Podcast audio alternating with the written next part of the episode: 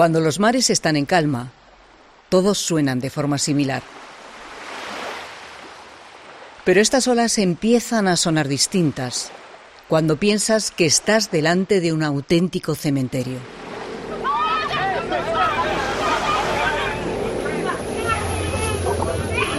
De unas aguas que se han llevado por delante la vida de 28.000 personas en los últimos 10 años.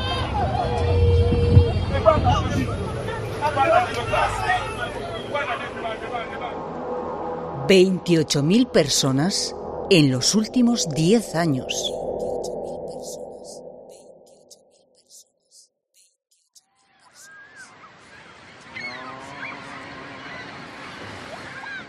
Estoy en Lampedusa, una isla paradisíaca, turística. Es una de las joyas de Italia, con aguas cristalinas, en el corazón del Mediterráneo, un lugar de veraneo habitual. Una isla que parece más bien un barco grande, 10 kilómetros de largo en los que viven 7.000 vecinos. Pero como te decía Pilar Cisneros, el dato está ahí. 28.000 muertos en los últimos 10 años. Una absoluta barbaridad. ¿Por qué contamos desde hace 10 años? ¿Es que antes no había fallecidos? Sí que los había y muchos. Son casi 50.000 muertos si viajamos hasta 1993. Pero nos detenemos hace 10 años por un motivo, por un naufragio que conmocionó a todo el mundo. Te doy una fecha, 3 de octubre de 2013.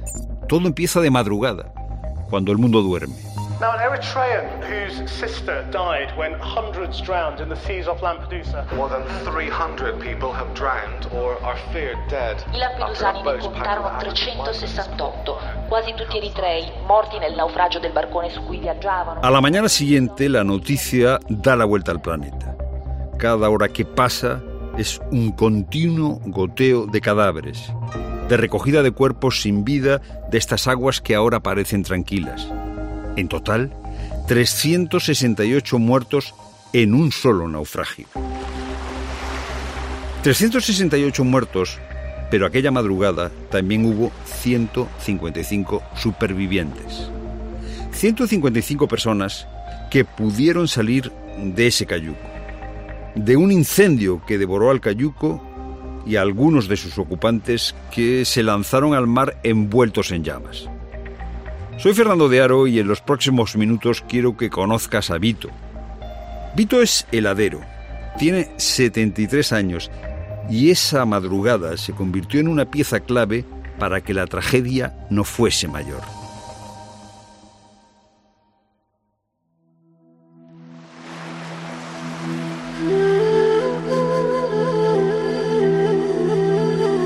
El drama de llegar a Europa.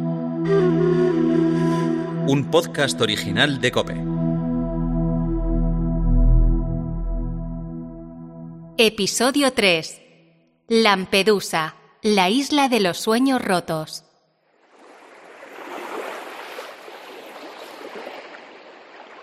Vamos a ponernos en situación.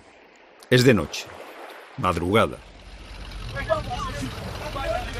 523 migrantes se encuentran hacinados en una patera.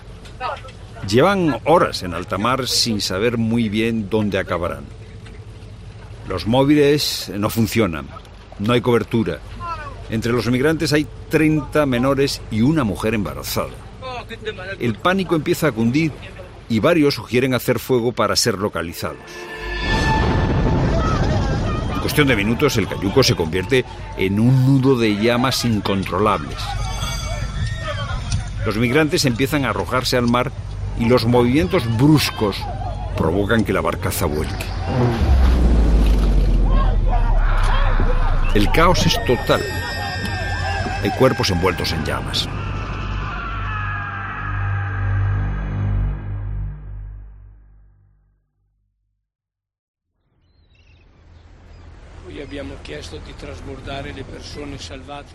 Cuando quedo con Vito Fiorino en Lampedusa, me reconoce que aquel 3 de octubre de 2013 es una fecha muy difícil de recordar para él.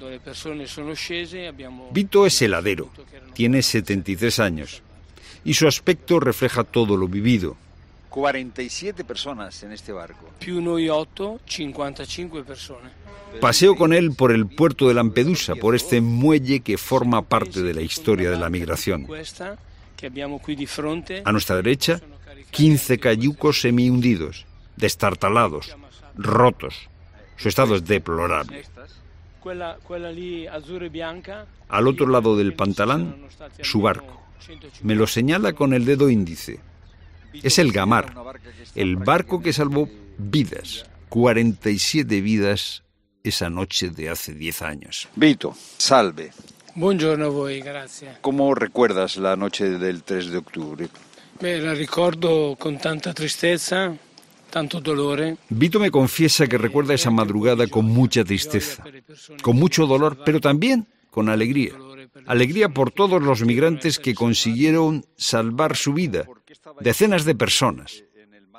Dolor por todos los que murieron también. Esos 368 para los que el amanecer nunca llegó. Ma purtroppo per 368 di loro l'alba non è mai arrivata. Y es que la mayoría de recuerdos que Vito tiene de esa noche son muy oscuros. Cuando cree que los ha olvidado, le vuelven a la cabeza de forma involuntaria, sin avisar. Y ahí está esa imagen de nuevo. La imagen de los cuerpos ardiendo y lanzándose al mar. La de su barco repleto de gente. El sonido de los gritos de auxilio. El olor a gasolina.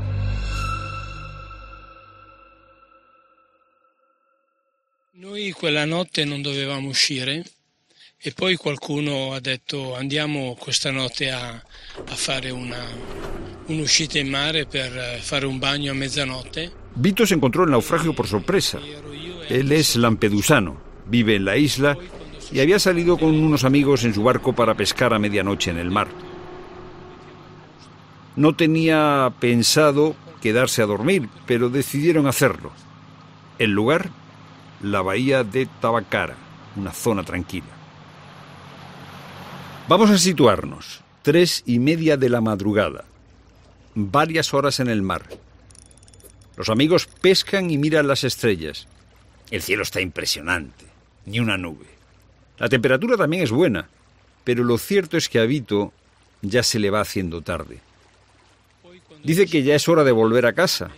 Se lo dice a sus amigos. Y de repente uno de ellos pregunta, ¿por qué no nos quedamos a dormir aquí? Dormire? Hacía mucho tiempo que no hacían algo así. En aquel momento Vito tenía 63 años. Sus amigos eran de su quinta. No acostumbraban a hacer locuras de este tipo. Dormir en el barco estando a un paso de casa. Pero se quedaron. Se quedaron a dormir en el mar. Seis y media de la mañana. Uno de los amigos se despierta. Ha escuchado gritos. Vito me confiesa que en un primer momento no pensó que fuesen personas. Le dijo a su amigo que ese sonido era el de las gaviotas. E gabbiani. Pero su amigo insiste. Dice que son gritos de gente y se ponen en marcha. Navegan 800 metros y los gritos cada vez se escuchan más claros.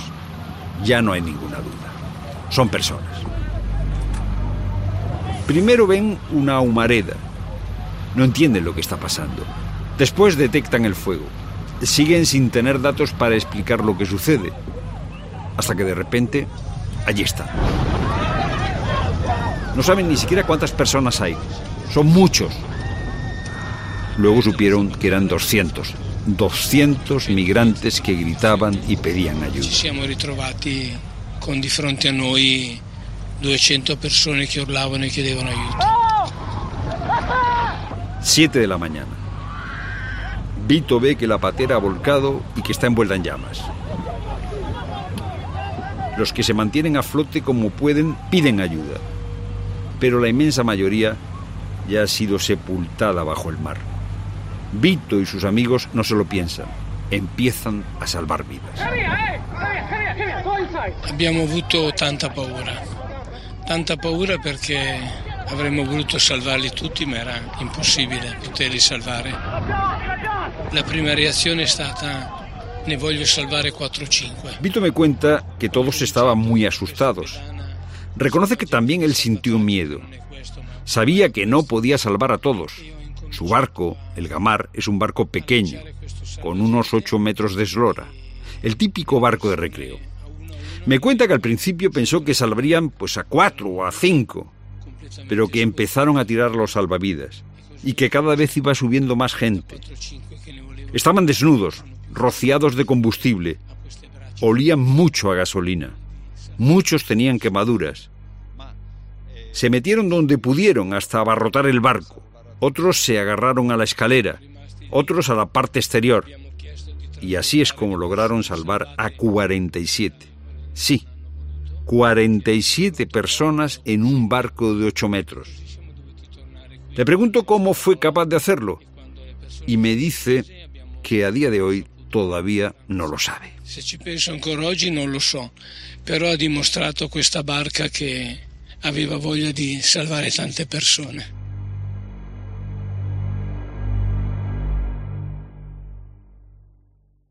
Esa patera con más de 500 personas a bordo que empezó a hundirse a una milla de la costa justo cuando estaba a punto de llegar, había salido dos días antes del puerto de Misurata, en Libia, a 410 kilómetros de Lampedusa. Y el barco empezó a naufragar cuando estaba a punto de tocar tierra. Fue Vito quien avisó de la catástrofe. Varios pescadores se acercaron a la zona para salvar a más migrantes, pero la tragedia fue mayúscula. Quando tu studi per fare la patente nautica, c'è scritto uomo in mare va salvato. Y es que Vito me cuenta que la instrucción para los hombres del mar es clara. Si ves una vida en peligro, hay que salvarla. Hay que hacerlo por fuerza.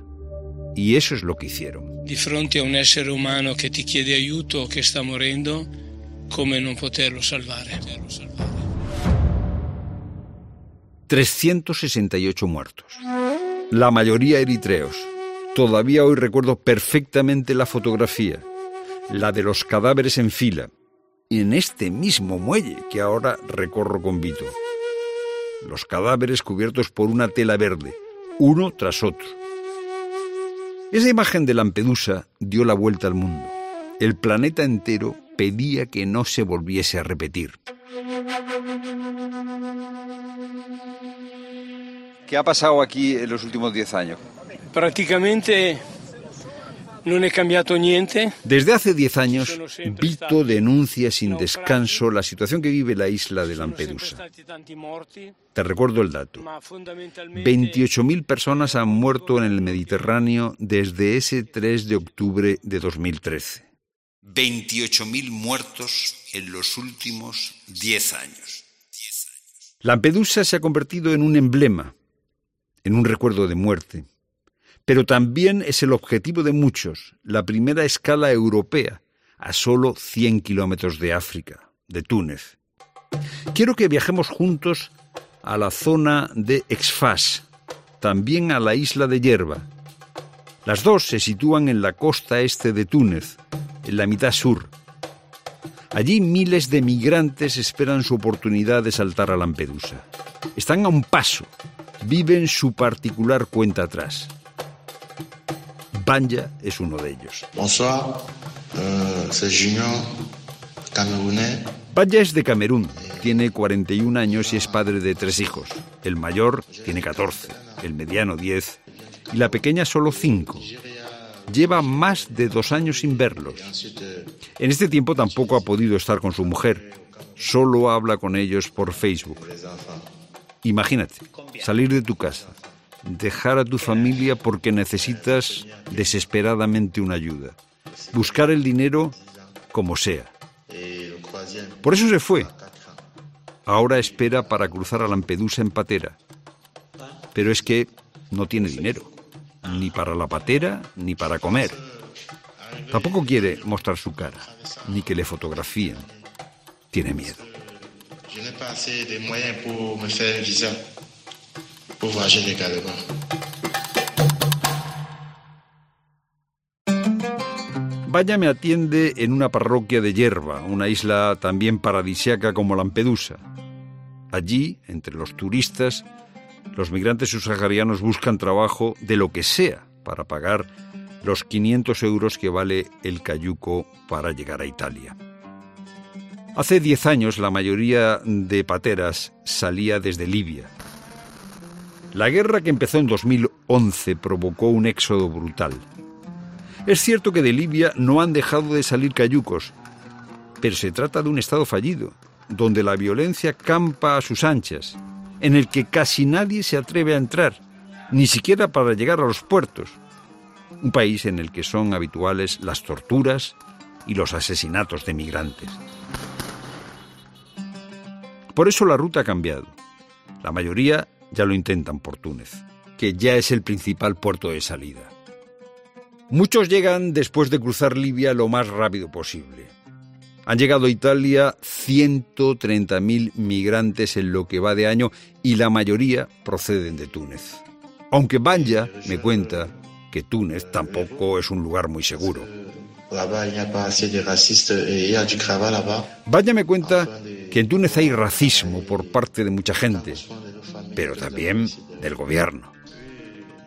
Hace solo unos meses la policía detuvo a un grupo de migrantes y los abandonó sin agua en el desierto, en la frontera con Libia, a pocos kilómetros de aquí. 18 de ellos murieron. Banja me cuenta que a él también le detuvieron en Sfax. Lo hicieron porque no tenía documentación. Estuvo casi dos meses en la cárcel donde sufrió violencia y racismo. Luego se vino a Yerba, donde la Iglesia Católica le ayuda en lo que puede. Me cuenta que no está siendo capaz de conseguir los 500 euros que vale el pasaje en la patera, pero que tampoco tiene dinero para volver a Camerún. Está atrapado. Atrapado sin poder volver a casa con su mujer y con sus hijos. No puede seguir adelante para mandarles dinero. Todo después de atravesar cuatro países por tierra. Nigeria, Níger, Libia y su caos, Túnez. Algunas etapas del viaje caminando por el desierto. Más de 3.000 kilómetros en total. Banja pensaba que saltar a Europa sería más fácil. Tiene amigos que han muerto por el camino. Otros se han ahogado tratando de llegar a Italia. No, no, no, c'est pas bien. C'est pas bien. Por eso su mensaje es claro. Cruzar el mar es una locura. Es mejor intentar salir adelante en tu país de origen.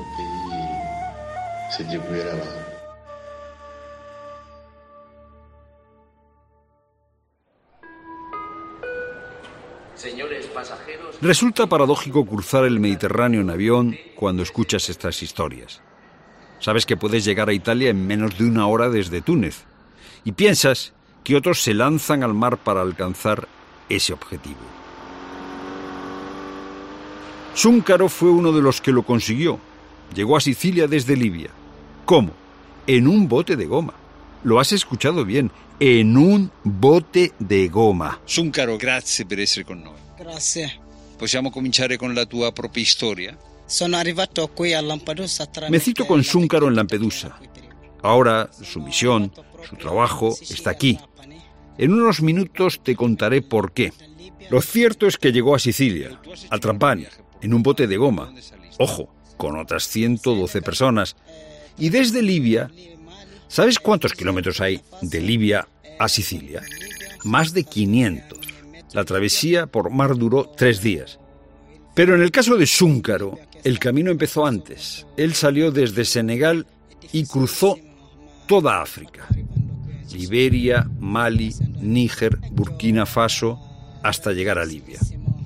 Puedes ver cómo las historias tienen puntos en común. Esa ruta interminable por tierra, peligrosa, violenta. En Libia estuvo casi dos años y medio, pero al estallar la guerra, la situación se hizo insostenible.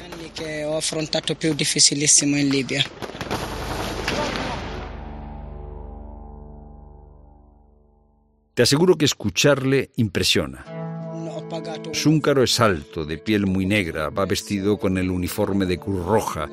También la gorra, bueno, todo es rojo. Tiene trenzas en el pelo. Lleva dos pulseras en la mano derecha y charla conmigo tranquilo. Aparentemente parece que lo ha superado, pero mirándolo a los ojos me di cuenta de que esas imágenes siguen grabadas, siguen grabadas en su corazón y en su mente. Es la misma sensación que la que tuve al escuchar a Vito. Los dos han visto el horror. Me cuenta que salió de su casa con 14 años. Salió de su casa después de que su padre muriese. Y me dice que por el camino las mafias le secuestraron. Zúncaro tuvo que pagar 400 euros para que le liberasen. Luego otros 800 para subirse en una patera. Zúncaro me confiesa que tuvo miedo, que pensó que iba a morir. En un primer momento utilizó una patera que tuvo que volver a tierra y en un segundo momento se lanzó al mar en un bote de goma. Dice que durante los tres días que duró la travesía no tuvo hambre, que cuando estás en el mar no piensas en comer. ¿Cuántos años tenías cuando hiciste esto? ¿Qué, edad avete? ¿Cuántos años avevo? Avevo 16 de años. Zúncaro llegó a Italia en 2013, justo el mismo año en el que se produjo la gran tragedia de Lampedusa.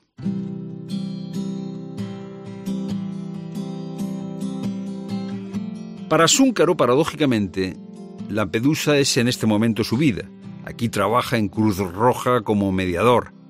Atiende a los chicos que llegan, también a los niños y a las mujeres y dice que la mayoría de las chicas que llegan han sufrido violencia sexual en su ruta. El relato es durísimo. Él escucha a todos y transmite sus necesidades. Dice que lo más importante es estar de buen humor, que se sientan acogidos, que se tranquilicen y está preparado para ello.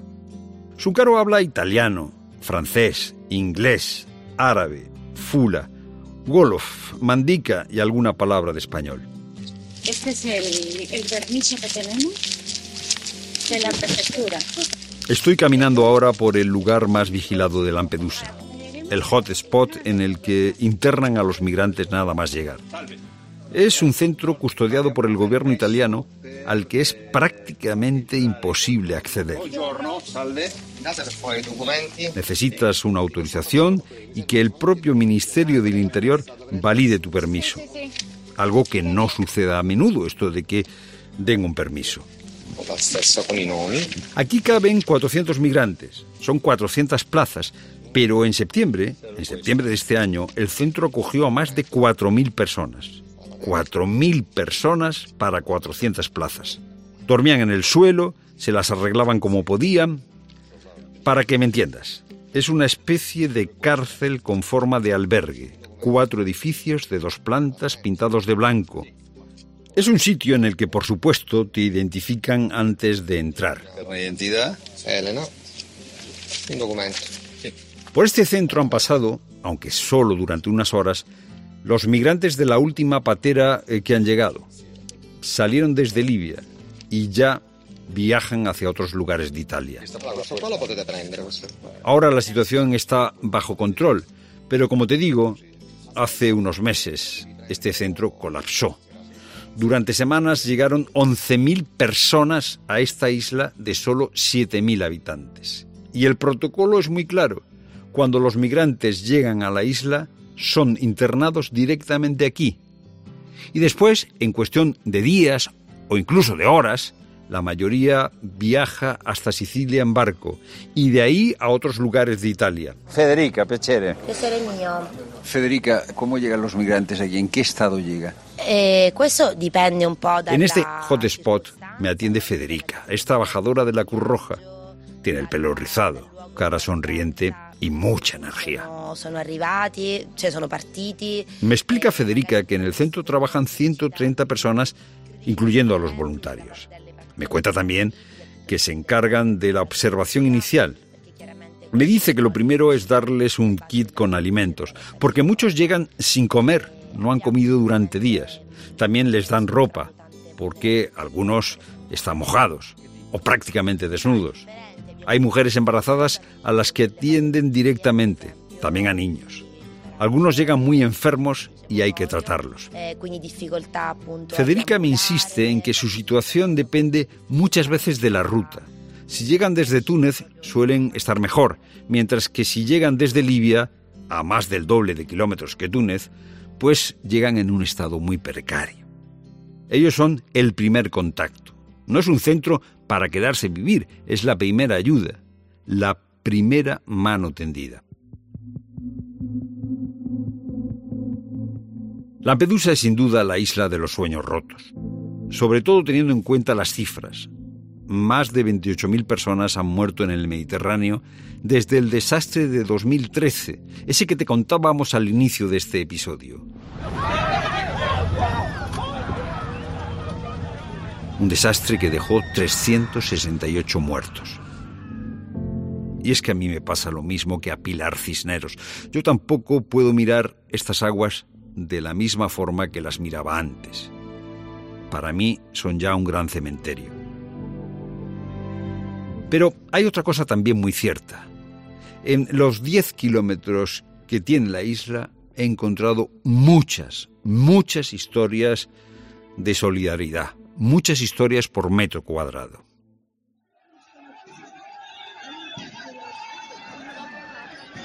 La primera historia que quiero compartir contigo sucedió hace solo unas semanas, con el colapso de la isla, cuando 11.000 migrantes llegaron a Lampedusa en pocos días. Te recuerdo que la isla solo tiene 7.000 vecinos. En ese momento todos los servicios se saturaron. El centro en el que acabamos de entrar, el hotspot, no era capaz de acoger a tanta gente. Por eso, muchos migrantes vagaban por las calles de Lampedusa. Nos lo cuenta Antonello, un vecino que es bombero. Nos dice que no cabían en el centro y vagaban por las calles en busca de algo de comida. Se comían los higos chumbos sin quitarle las espinas. Así fue como Antonello los vio pasar por delante de su casa. Les enseñó a comérselos cortándolos con un cuchillo para no pincharse. Estoy en el garaje de esta casa. De repente aparece Teresa, su madre. Esta es, su madre. Sí. Piacere. Eh, Antonello me está contando que vinieron los migrantes y entonces decidieron darle de comer. ¿Por qué? He visto que ragazzi. Teresa es mayor. Va vestida con ropa de andar por casa y lleva un delantal. Parece la típica abuela italiana. Cuando vio a estos chavales hambrientos, algunos de ellos menores, no lo dudó. Les dio un trozo de pan. Ellos eran siete y se dividieron el trozo entre todos. Por eso supo que tenía que hacer algo más. Entró en la cocina y se puso a preparar pasta. Pasta con tomate natural, macarrones, espaguetis, su especialidad. Y se corrió la voz y empezaron a llegar más y más migrantes. Colocaron unas mesas en el garaje y comieron muchísimo. No sabe cuántos fueron, pero Teresa sí recuerda el gesto de uno de ellos pinchó con el tenedor el último macarrón que quedaba en la cazuela y lo subió al cielo, dando gracias. Ringraziamento a Dio. A Dio. La segunda historia posiblemente es la que más me ha impresionado de todas. El protagonista es Lilo. Lilo, eh, gracias por estar con. Gracias a voi Lilo es un vecino de Lampedusa al que la llegada de migrantes a su isla siempre le provocó un pellizco en el corazón. Y hubo un momento en el que decidió empezar a actuar. Nos atiende en la plaza de la iglesia. Es un lugar acogedor, típica iglesia de pueblo, la habitual plaza en la que los vecinos se sientan a charlar. Estamos sentados en un banco de piedra. Lilo recuerda perfectamente el primer día en el que miró a los ojos a Seydou. Era solo un niño, tenía 16 años y era el 10 de enero de 2014. Decidió ofrecerle un techo y un plato de comida, como ya había hecho antes con otros niños. Una vez en su casa, Seydou se fue abriendo poco a poco. Le contó que había salido de Senegal con mil euros, que había cruzado cuatro países, que fue en Libia donde se montó en un cayuco, También que sin el rescate de un barco de Mare Nostrum habría muerto. ¿Qué tiene de especial esta historia? Que al cumplir 18 años, Seydou decidió quedarse, que se ha convertido en su hijo y Lilo en su padre. Ahora sigue viviendo con la familia. Habla de él emocionado, con orgullo. Así es como cuenta que ha conseguido un trabajo en un supermercado, que tiene su propio sueldo, que la vida le va bien. Le pregunto también por el naufragio de 2013, esa tragedia con la que comenzábamos el episodio. La tragedia que dejó 368 muertos, muchos de ellos eran niños. Lilo me confiesa que acogió a algunos de los supervivientes. Eran dos chavales, dos adolescentes que estuvieron en su casa cuatro meses. Y aún hoy, aún hoy, siguen llamándole cada semana. Se non è ogni settimana, ma ogni 15 giorni ci si sente al telefono, sì.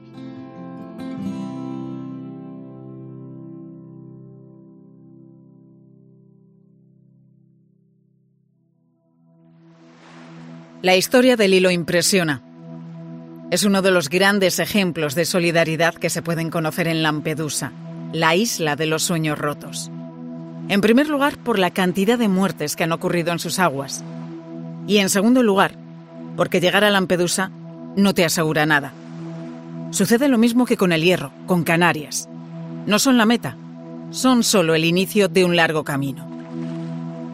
Muchos de los que entran por Italia acaban llegando a nuestro país después de un itinerario por muchísimos países, y la mayoría de los que arriban a Canarias cruzan a la península para continuar su peregrinaje. Y no es sencillo. Esperas interminables para conseguir una cita, papeleos que no entiende nadie, dificultades también con el idioma, con la policía, noches durmiendo en la calle. Un viaje, dos mundos. El sueño y la realidad, la cruda realidad. La emoción y la razón. Pero algunos lo consiguen. ¿Te acuerdas de Francis? No comí casi tres días. En el episodio 1, Ángel Espósito te contaba que estuvo a punto de hundirse en su travesía hasta Fuerteventura. Es mi abogada Annie y me decía, enhorabuena. En el último episodio de este podcast, yo quiero que sepas a qué va a destinar su primera nómina después de haber conseguido los papeles hace solo unos días.